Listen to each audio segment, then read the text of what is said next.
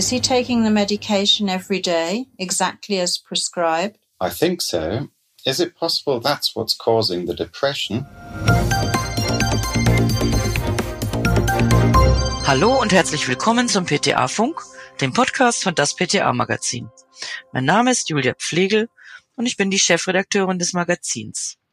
Das Titelthema der Novemberausgabe von das PTA Magazin beschäftigt sich mit HIV und AIDS.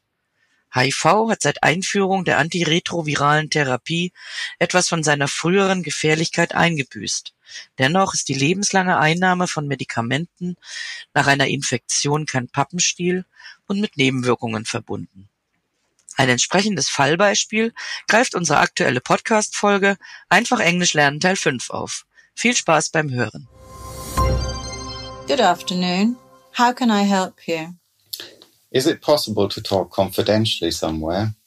Yes, of course. We'll use our consultation room. Come this way, please. Thank you. Okay, so what's the problem? I'm worried about my partner. He's getting very depressed. He was diagnosed HIV positive just over a year ago. Before that, he used to be very sociable. He enjoyed partying at weekends, playing football, and meeting lots of friends. So he has been put on antiretroviral therapy, I suppose. Yes, Is he taking the medication every day, exactly as prescribed? I think so. Is it possible that's what's causing the depression? What are his symptoms? He's sad, pessimistic, and he's lost all interest in things he used to enjoy. He's feeling worthless and guilty. Depression is one of the most common conditions in patients with HIV. About 30 to 40% are affected. Some antiretroviral medication can cause mood swings, and it's also possible that drug drug or even drug food interaction is the reason. What does that mean? Basically, that some foodstuffs or over the counter remedies can interfere with the HIV medication. My partner's mother, who doesn't know that he's HIV positive, is a big fan of her herbal remedies. She wants him to take St. John's wort capsules. That's not a good idea. St. John's wort is known to interact with medication prescribed for HIV. That might diminish the effectiveness of the therapy and become a serious problem. Oh dear. Firstly, I think he needs to see his healthcare provider to assess the situation. Maybe you could go with him.